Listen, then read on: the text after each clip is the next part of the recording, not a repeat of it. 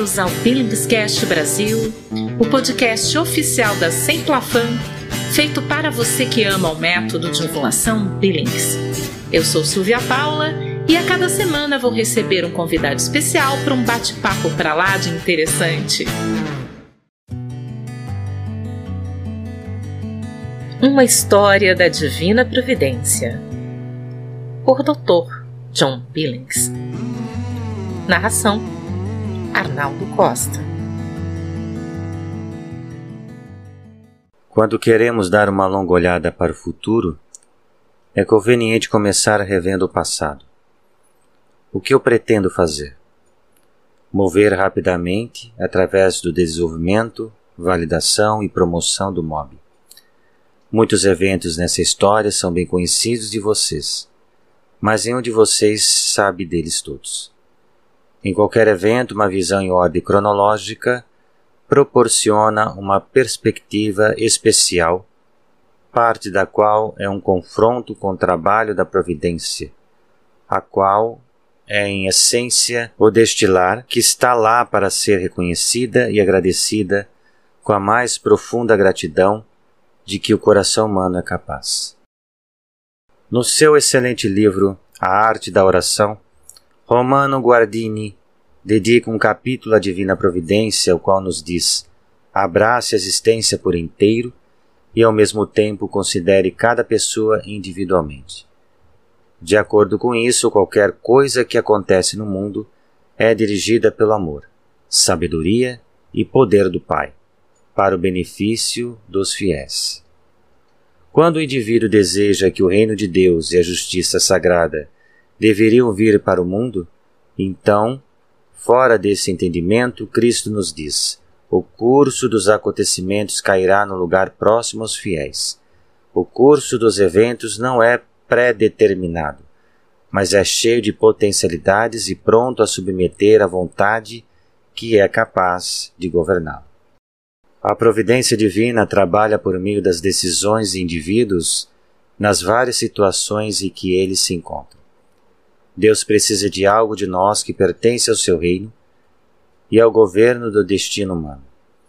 Tanto que o coração humano que reparte com ele o cuidado sagrado de seu reino lembra que, como São Paulo escreveu, tudo acontece para o bem daqueles que amam a Deus. Você pode observar que de tempos em tempos, situações nas quais uma intervenção pessoal pode promover o bem e se opor ao mal, então começa uma questão. Isto é um chamado de Deus especialmente dirigido a você? Neste ponto, é importante analisar os motivos da decisão que pode ser tomada, a graça de ver o que é a vontade de Deus e não tomar uma decisão baseada em qualquer outra consideração. Guardini diz: é uma graça infinita ver o que ainda não é. Isto é, o resultado que pode vir como sendo apenas do nosso trabalho. Às vezes, Somente mais tarde, quando refletimos, é que percebemos que a graça de Deus nos guiou através da nossa própria cegueira. Essa história em particular realmente começa na Escola de Medicina da Universidade de Melbourne. Eu estava no terceiro ano, ele no segundo ano do curso de Medicina. E naquela época, os dois anos eram agrupados na sala de dissecação do Departamento de Anatomia. Aconteceu um dia que, olhando através da sala de dissecação por uma coluna de cadáveres, eu vi essa bonita garota trabalhando. E imediatamente me apaixonei por ela. É o que de mais próximo existe para o que talvez seja irreal no nível humano: amor à primeira vista. Lin subsequentemente respondeu à minha sugestão que eu sucumbira ao amor à primeira vista, dizendo que de onde eu estava olhando para ela, ela realmente não teve muita chance. Entretanto, como Shakespeare nos disse, o amor olha não com os olhos, mas com a mente. Tendo arquitetado uma apresentação para ela, nós rapidamente nos tornamos bons amigos e essa amizade continuou se aprofundando nos anos seguintes do curso de medicina. Todos os estudantes universitários daquele tempo eram mais dependentes financeiramente dos seus pais do que hoje nos decidimos que nos casaríamos após a formatura. Não me havia ocorrido naquele tempo que seria tão importante ambos nos tornarmos médicos. Os cursos de medicina foram abreviados em alguns meses durante a guerra, tanto que nos formamos em agosto, ao invés de novembro do último ano. Lin em 1942 e eu em 1941. A diminuição do período do curso foi para aumentar o número de médicos nas Forças Armadas. Seis meses depois da formatura de Lin, nós estávamos casados em 1943. Eu já havia me alistado nas Forças de Infantaria Australianas na expectativa de concluir minha residência médica dentro de poucos meses e em agosto eu fui mandado para Papua Nova Guiné como membro do corpo médico e fiquei lá até outubro de 44, sendo finalmente dispensado do exército em 1946. Nós então fomos para a Inglaterra para estudos de pós-graduação, retornando em 1948 para entrar na prática de consultas médicas. Lin em pediatria e eu em neurologia. Nós sempre quisemos ter uma família numerosa. E gradualmente o tamanho da nossa família aumentou. Lynn descobriu que ela não poderia continuar atuando como pediatra particular em face da demanda de cuidados pediátricos domésticos. Então, ela reduziu seu envolvimento para meio-dia por semana no ambiente hospitalar para continuar exercendo a pediatria.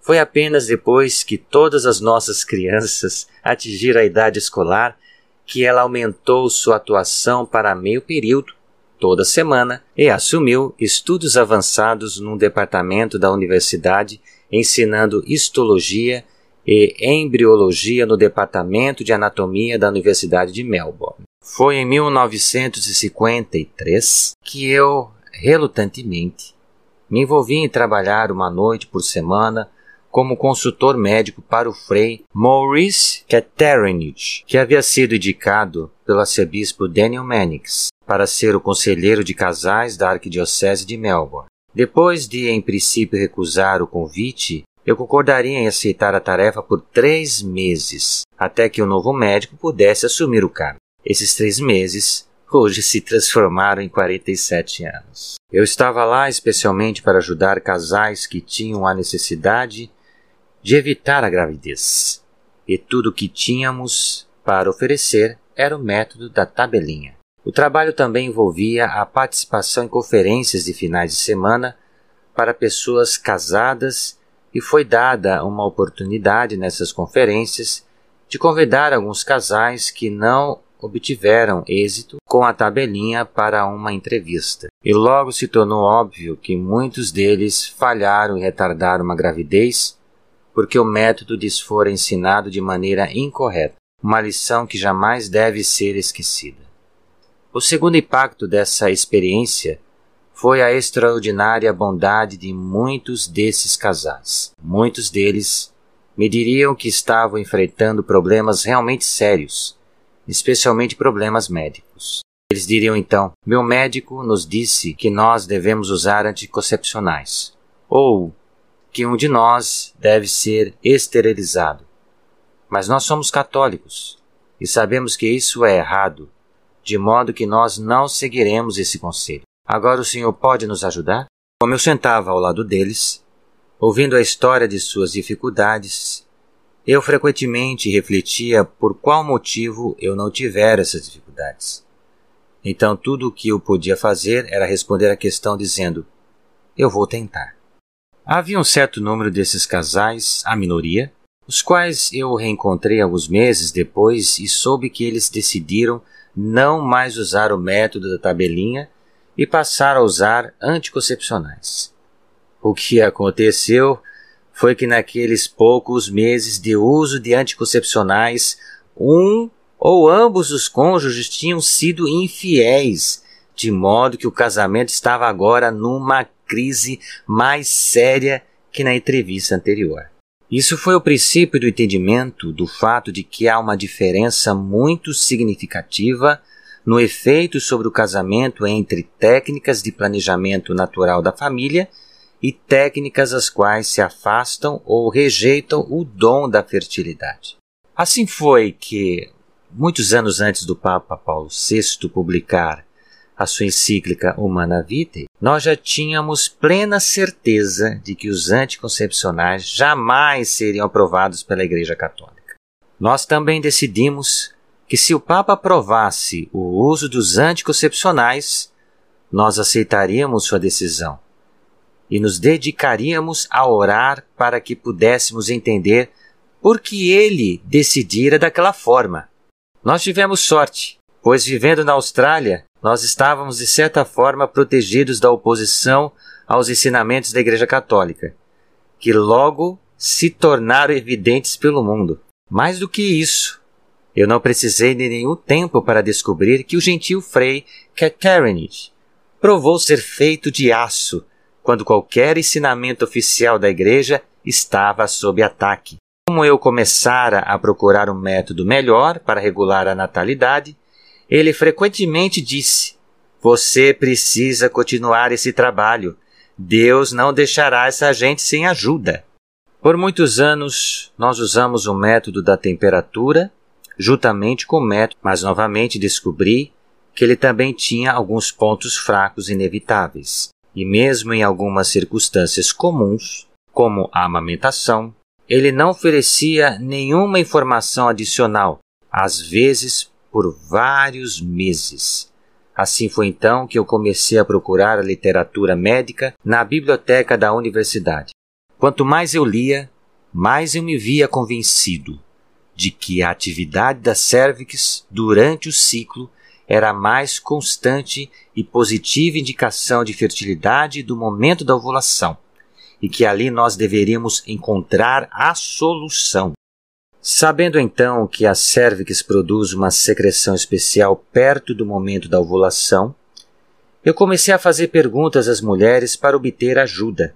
Eu fiquei surpreso ao descobrir que todas elas respondiam positivamente quando eu as questionava acerca da ocorrência de um fluxo no ciclo separado da menstruação. Quando elas anotavam os dias desse fluxo, a menstruação vinha cerca de duas semanas depois. As pesquisas de Ogino e Knaus tinham demonstrado que a ovulação ocorre cerca de duas semanas antes da menstruação seguinte. Então agora eu sabia que, guiado pela providência divina, eu tropecei no elemento da criação de Deus, que é de grande significado, precisamente porque as mulheres são capazes de percebê-lo. Eu me lembro muito bem do dia em que eu anunciei a Frei Caterinich a informação que eu colhera dos textos médicos, com referências chaves remontando a mais de 100 anos, e que, apesar de variações individuais, havia uma consistência definida nas descrições das observações dadas pelas mulheres. E disse ainda: as mulheres sabem tudo sobre isso, então nós estamos com alguma coisa a qual nós devemos estudar mais de perto. Frei Caterinich foi de tremenda ajuda nos vários anos que se seguiram, conversando com as mulheres, ajudando a desenhar cartazes e passando tempo comigo para discutir todas as informações que as mulheres nos davam tão generosamente. Sendo de família de médicos, seu pai, dois irmãos e uma irmã, todos médicos qualificados. Ele crescera com uma atitude científica de modo que ele estava disposto a procurar pela verdade. Ele havia me pedido ajuda no primeiro momento, porque sabia que eu era feliz no casamento e que já tinha filhos felizes. Ele não queria, como associado nesse trabalho, um médico que tivesse problemas matrimoniais. Tampouco ele quis um ginecologista porque muitas das mulheres haviam tido sérios problemas médicos frequentemente associados à gravidez e parto. E ele suspeitou que um problema ético poderia surgir se ele tivesse um outro ginecologista envolvido na discussão da história médica dessas mulheres. Em 1962, eu tinha começado a escrever um livro sobre o progresso do nosso trabalho e foi então que James Brown veio para Melbourne, um brilhante químico endócrino ele estivera trabalhando numa unidade de pesquisa em Edimburgo e tinha recebido a tarefa de desenvolver um método para medir o nível de estrógeno no sangue e na urina e foi muito bem sucedido. Consequentemente, o método Brown passou a ser usado no mundo inteiro. Foi justamente nessa época que os anticoncepcionais estavam sendo comercializados e ele foi em seguida direcionado na unidade de pesquisa para estudar os padrões hormonais das mulheres que usavam anticoncepcionais. Ele foi capaz de demonstrar que os níveis de todos os hormônios envolvidos no mecanismo da ovulação, provenientes da pituitária ou do ovário, eram suprimidos pela medicação, e ele estava seriamente perturbado pelo fato de ter percebido uma grande ruptura de um importante mecanismo biológico. E imediatamente formou a opinião de que isso certamente seria causa de danos. Pouco tempo depois, ele viu um anúncio de emprego para uma pessoa com qualificações similares às suas para trabalhar no Royal Women's Hospital, na Universidade de Melbourne. Ele se candidatou à vaga e foi aprovado. Pouco tempo depois de sua chegada a Melbourne, eu o visitei. Disse-lhe o que nós havíamos feito e lhe pedi que submetesse as nossas conclusões às avaliações que as suas técnicas de laboratório poderiam proporcionar. Eu me lembro que ele pareceu um tanto quanto estupefato quando eu coloquei essas informações ante a ele. E ele me disse que desde que começara a estudar as mulheres usuárias de anticoncepcionais, sempre tivera em mente que um dia as suas técnicas de laboratório poderiam ser úteis para desenvolver e validar um método natural de regulação da fertilidade. Ele sempre manteve essa valiosíssima colaboração conosco, e fez cerca de 750 mil medições dos níveis dos hormônios ovarianos nos ciclos menstruais e em outras situações onde a atividade ovariana pode estar envolvida. Como resultado desse brilhante trabalho, ele recebeu a cadeira cativa, isto é, uma posição pessoal como professor na Universidade de Melbourne. Ele também recebeu a condecoração de prestígio Doctor of Science Degree. Professor Brown é um verdadeiro cientista, e eu estou certo de que ele procura pela verdade e a aceita. Ele jamais deixaria de aceitar a verdade, mesmo que esta contradissesse uma teoria que ele tivesse formulado antes de concluir os estudos necessários para avaliá-la. Na manhã em que as notícias sobre a Humanavite foram publicadas, as manchetes nos jornais destacavam a decisão do Papa Paulo VI de que os anticoncepcionais eram moralmente inaceitáveis. Naquela manhã, o professor Brown veio à nossa casa feliz e entusiasmado. Ele nos lembrou de que há apenas uma verdade. E ele viu que sua percepção dos anticoncepcionais como errados, de acordo com os princípios científicos, tinha sido confirmada pelo reconhecimento de sua imoralidade pelo Papa. Frei Keternich aconselhou que a publicação de o um livro deveria ser adiada para incluir alguns dos estudos do professor Brown, e isso foi decidido assim. Durante 1963, eu continuei escrevendo o livro e foi nessa época que Lin se familiarizou com a natureza desse trabalho e o progresso que havia sido feito, fazendo a verificação do livro antes de sua publicação em 1964. Isso marcou um novo salto, porque logo ficou óbvio aos homens que o ensino dos detalhes íntimos dos padrões de muco é mais bem comunicado numa conversa de mulher para mulher. Os homens recuaram, convidando Lin para treinar tantas mulheres quantas fossem possíveis para conduzir o trabalho de ensino. Uma outra importante contribuição dada por Lin foi o estudo especial dos ciclos longos nos quais a ovulação era adiada por semanas ou meses.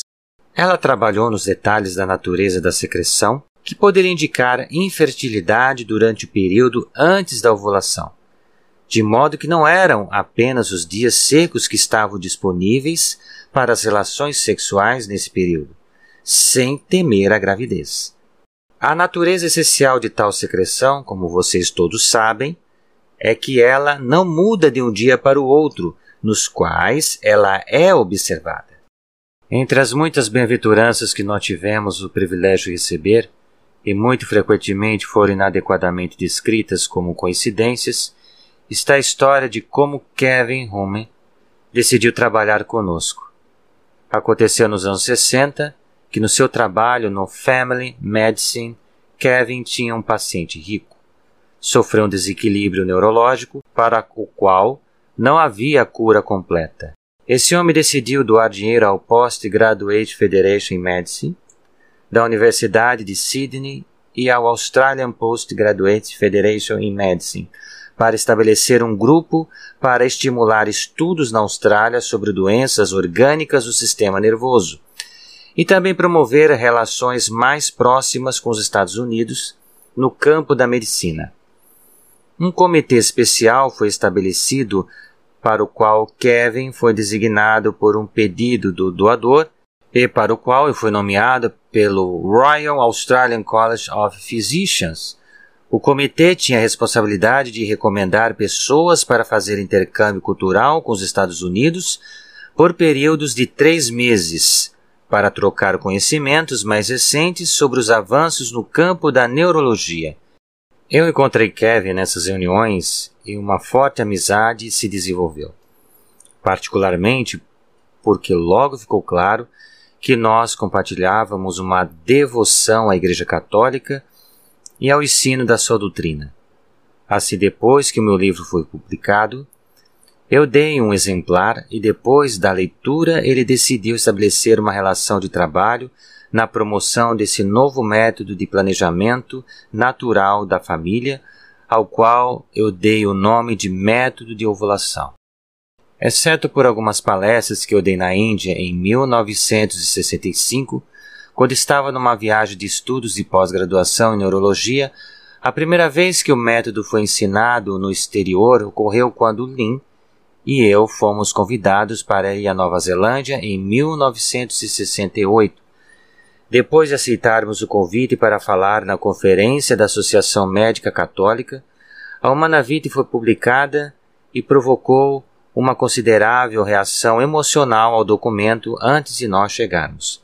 Os médicos envolvidos em práticas gerais de medicina estavam temerosos de que sua vocação para cuidar do doente não poderia sobreviver se não continuasse a prescrever os anticoncepcionais. Não demorou muito para que o contrário fosse provado e suas práticas permaneceram. Em 1969, nós fizemos juntos uma viagem de trabalho para Hong Kong, Singapura e Malásia. Em Hong Kong, nós tivemos a felicidade de encontrar um padre de vocação tardia, Frei Jake Kelly, que havia estudado no Colégio Beda em Roma. Após sua dispensa da Marinha Americana, onde ele fora um oficial de alta patente, envolvido em assuntos financeiros e jurídicos. Eu me lembro que ele nos disse que ele era capaz de assinar cheques de um milhão de dólares sem precisar pedir autorização.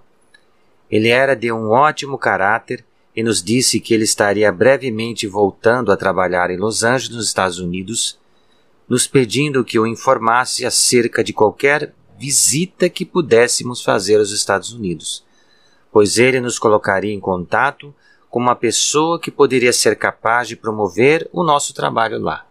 Foi no ano seguinte que nós fomos trabalhar em todos os países da América Central e a viagem necessitava uma passagem por Los Angeles.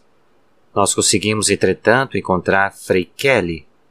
Ele nos apresentou outro padre maravilhoso, Monsenhor Robert Deegan, que era pároco da Igreja dos Mártires Americanos de Los Angeles e também diretor do Departamento de Saúde e Hospitais. Los Angeles é uma diocese católica muito grande, perdendo apenas para Chicago, nos Estados Unidos. Monsenhor Digan dirigiu uma série de institutos internacionais do método de ovulação nos próximos anos, atraindo muitos visitantes não apenas dos Estados Unidos, como também da América Latina e Europa.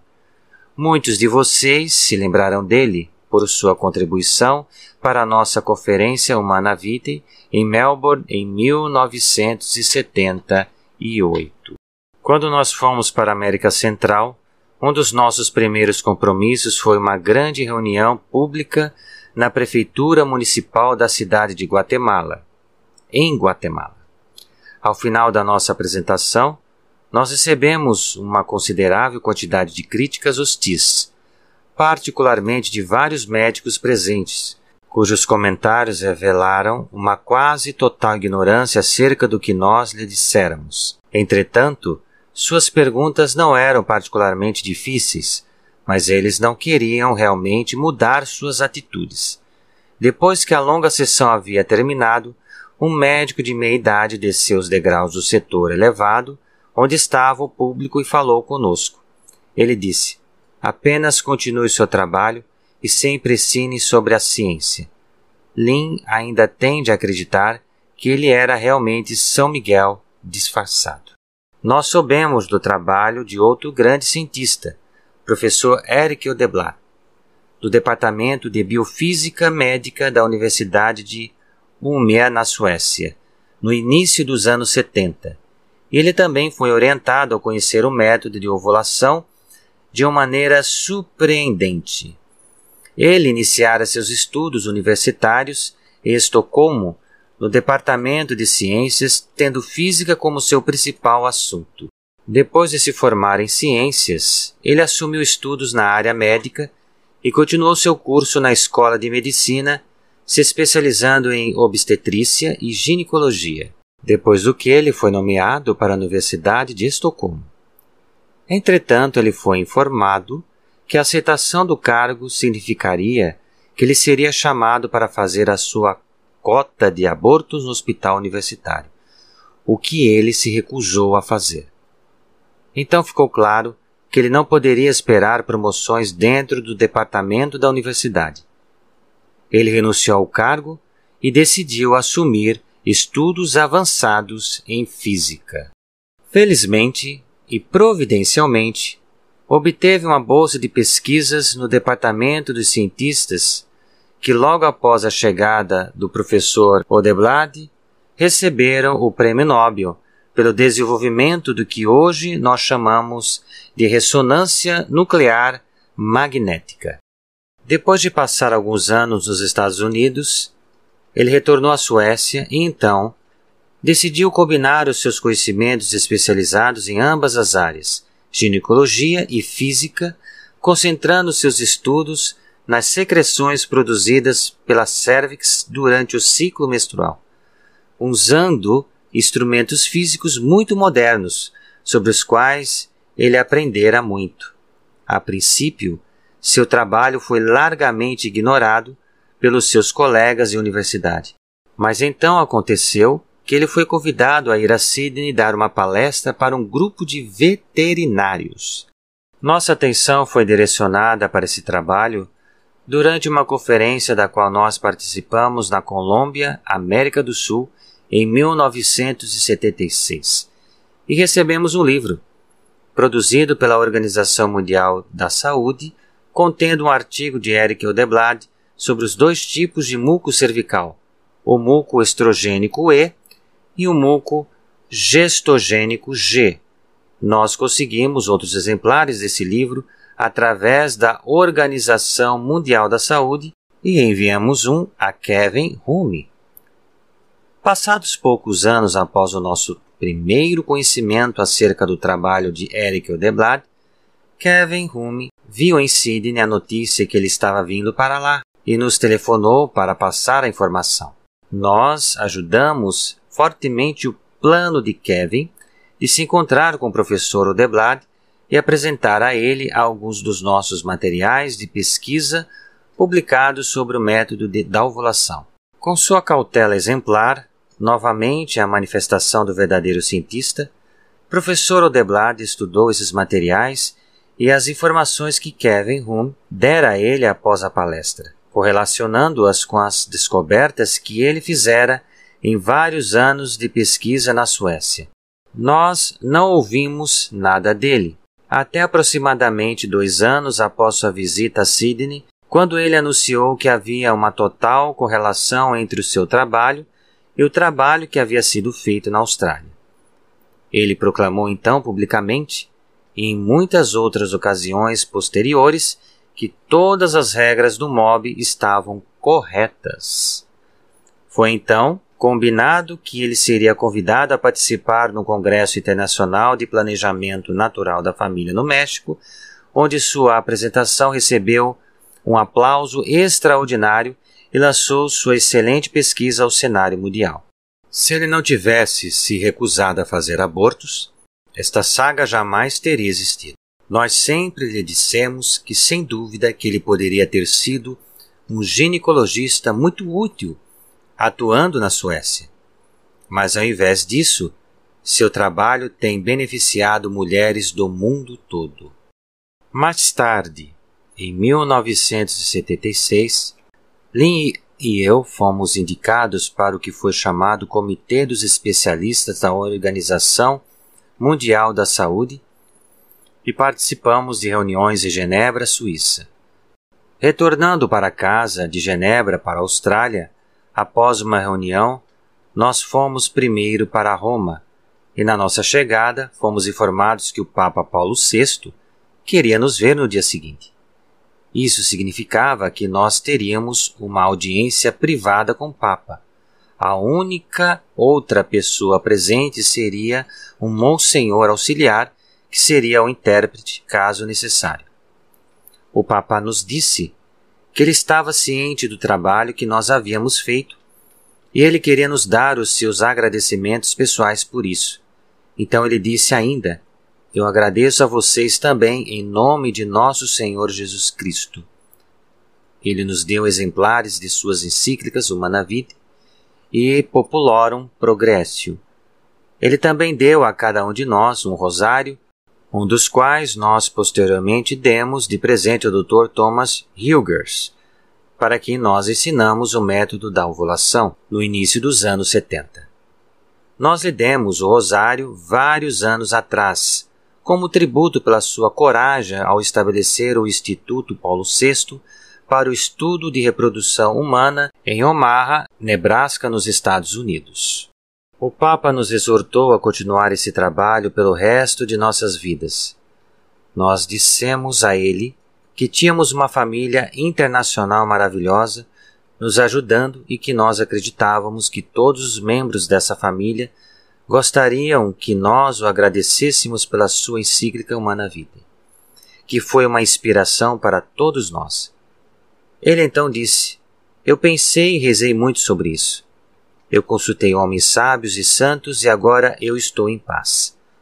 Foi maravilhoso ouvir aquelas palavras porque ele sofrera muito após a publicação da encíclica, mas sabia que ele estava certo.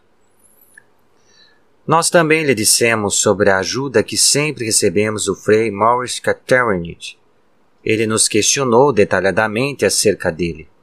Foi só naquele momento que ele solicitou a ajuda do intérprete para ter certeza de que ele entendia completamente todos os detalhes do que nós estávamos dizendo.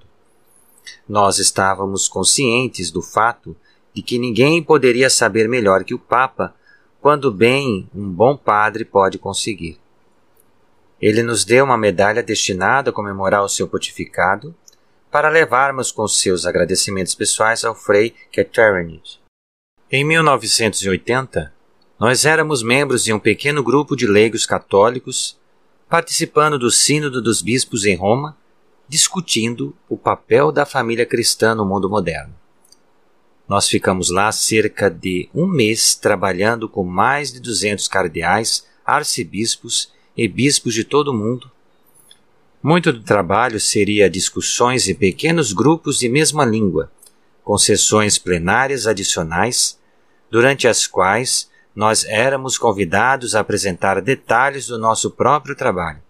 Foi Lin quem sugeriu que nós deveríamos nos descrever como um menino com a cesta contendo uns poucos pães e peixes, complementando que, com a ajuda das orações e do encorajamento de todos aqueles prelados, quem sabe quantos podem receber o alimento. Durante o nosso tempo no Sínodo, nós pudemos, em uma ocasião, ir à missa matinal celebrada pelo Papa João Paulo II, e tomamos o café da manhã com ele após a celebração. Nós o encontramos muitas outras vezes em várias conferências, reuniões do Pontifício Conselho para a Família, a Pontifícia Academia de Ciência, a Pontifícia Academia para a Vida e também nas conferências de planejamento natural da família em Roma, organizadas pela doutora Ana Capella e suas colegas da Universidade do Sagrado Coração. Ele sempre nos recebia calorosamente e nos agradecia pelo nosso trabalho, enfatizando a necessidade de continuarmos com ele tanto tempo quanto fosse possível. A primeira vez que nós encontramos Madre Teresa de Calcutá foi quando ela veio a Melbourne para o Congresso Eucarístico nos anos 70. Quando nós tivemos uma conferência internacional na Universidade de Melbourne em 1978, para comemorar o décimo aniversário da Humana Vitae. Ela foi uma das nossas conferencistas convidadas. Nós a encontramos novamente no Sínodo dos Bispos e depois disso ela nos convidou inúmeras vezes para ir a Calcutá para orientar o treinamento das suas irmãs e noviças no MOB, para que em qualquer lugar onde elas estivessem trabalhando posteriormente, entre os mais pobres dos pobres, elas seriam capazes de ajudá-los a controlar o tamanho de suas famílias e evitar as medidas prejudiciais usadas em vários programas governamentais. Nós lembramos bem a primeira visita que fizemos a Calcutá por convite dela. Depois de assistir à missa da manhã na capela do convento, nós estávamos tomando o café da manhã na pequena sala de recepção quando a Madre Teresa veio para nos cumprimentar. Ela disse: Bem, agora que vocês descobriram esse conhecimento, vocês devem passar o resto de suas vidas levando as pessoas que necessitam. Naquela época, Lin e eu estávamos muito atarefados em nossa vida profissional na Austrália. Tínhamos um empréstimo bancário a pagar e ainda tínhamos que cuidar da nossa família, temporariamente assistida pelos esforços combinados das duas avós eu disse a ela, Madre Teresa, eu não sei como eu consegui chegar até aqui. Ela não deu importância ao meu comentário e com um movimento de sua mão disse: Este é um segredo que vai permanecer com Deus. A resposta simples e direta de uma pessoa que nós temos dito será em breve canonizada.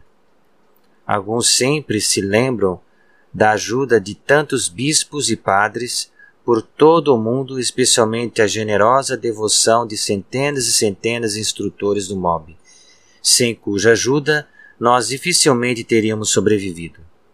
Nós também expressamos publicamente nossa gratidão aos mais de 30 anos de amizade, solidariedade e assistência tão generosamente oferecida a nós pelo Dr. Kevin Hume e o Dr. Joseph Santamaria. Mensagens de encorajamento nos foram dadas frequentemente no curso das nossas atividades de ensino. Alguns se lembram de uma senhora africana que uma noite apareceu da escuridão no final da palestra para dizer: Este método é amor. E então ela foi embora. Depois de nossas duas curtas apresentações para introduzir o método para esse público africano, as mulheres se conscientizaram da verdade que, para ajudar as pessoas casadas a viver como Deus planejou pela sua criação, nós estávamos lutando para promover um reino de amor, isto é, o reino do coração, que é de Cristo. Esta é a nossa tocha, a luz de Cristo carregando uma mensagem de fé, verdade e amor, cuja comunicação é um privilégio que continuaremos a compartilhar enquanto nós lutamos e oramos com todas as nossas forças. Um casal na América do Norte veio do fundo do enorme auditório na universidade onde havíamos falado para o homem nos dizer: Este método salvou o nosso casamento e me trouxe de volta à fé. E sua esposa disse também: Isso é verdade, e não é fácil para ele dizer isso.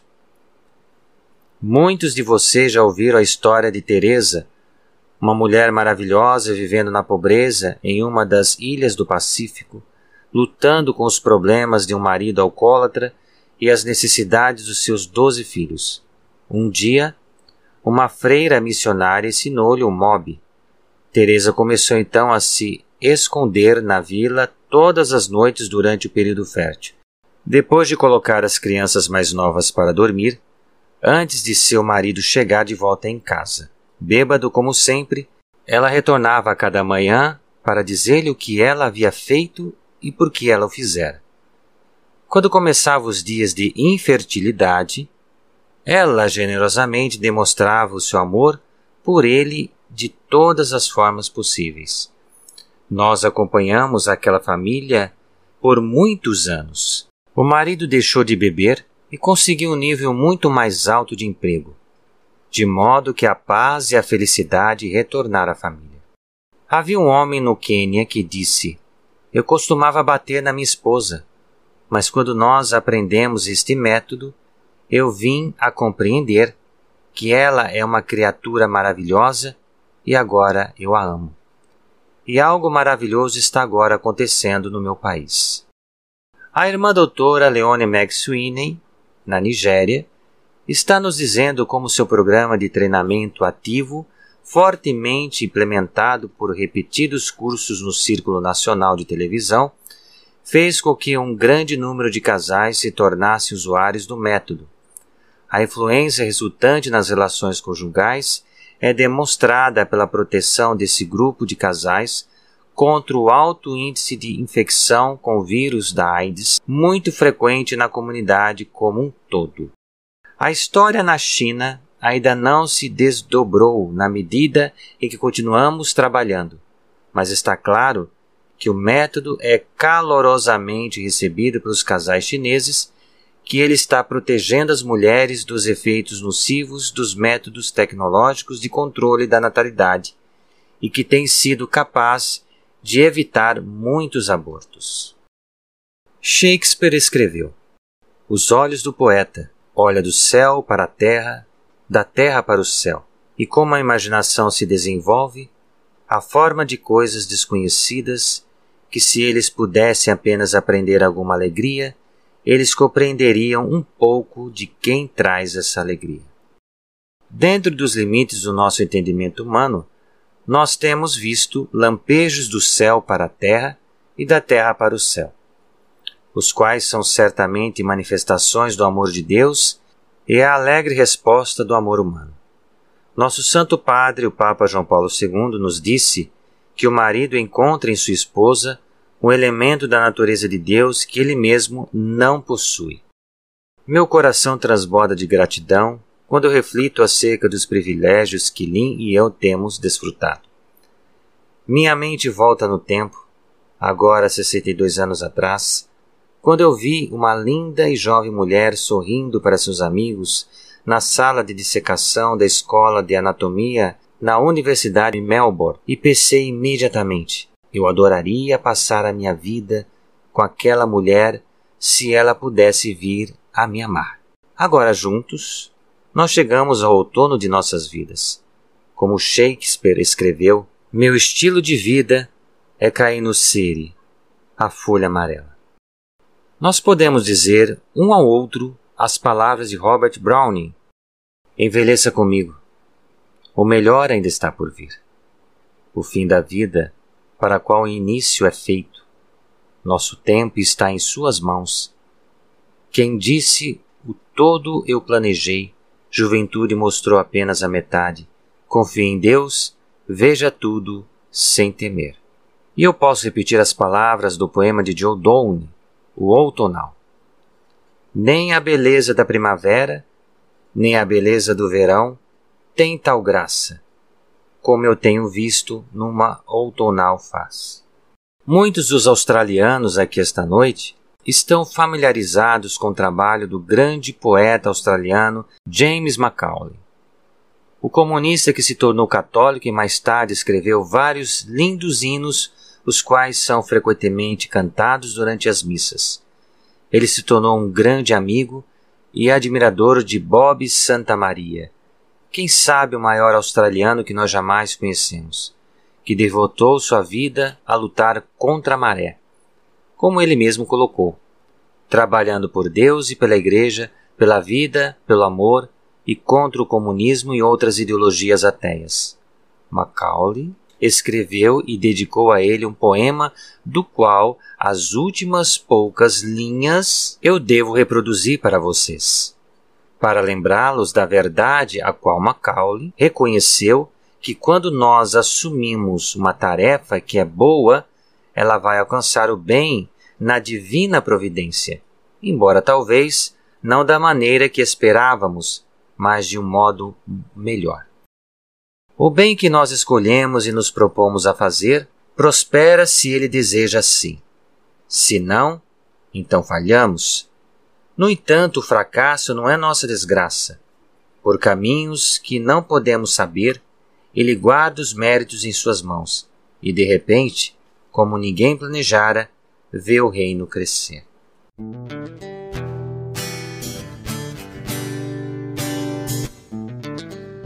Até o nosso próximo episódio. Não deixe de seguir a Sem Plafão em suas redes sociais.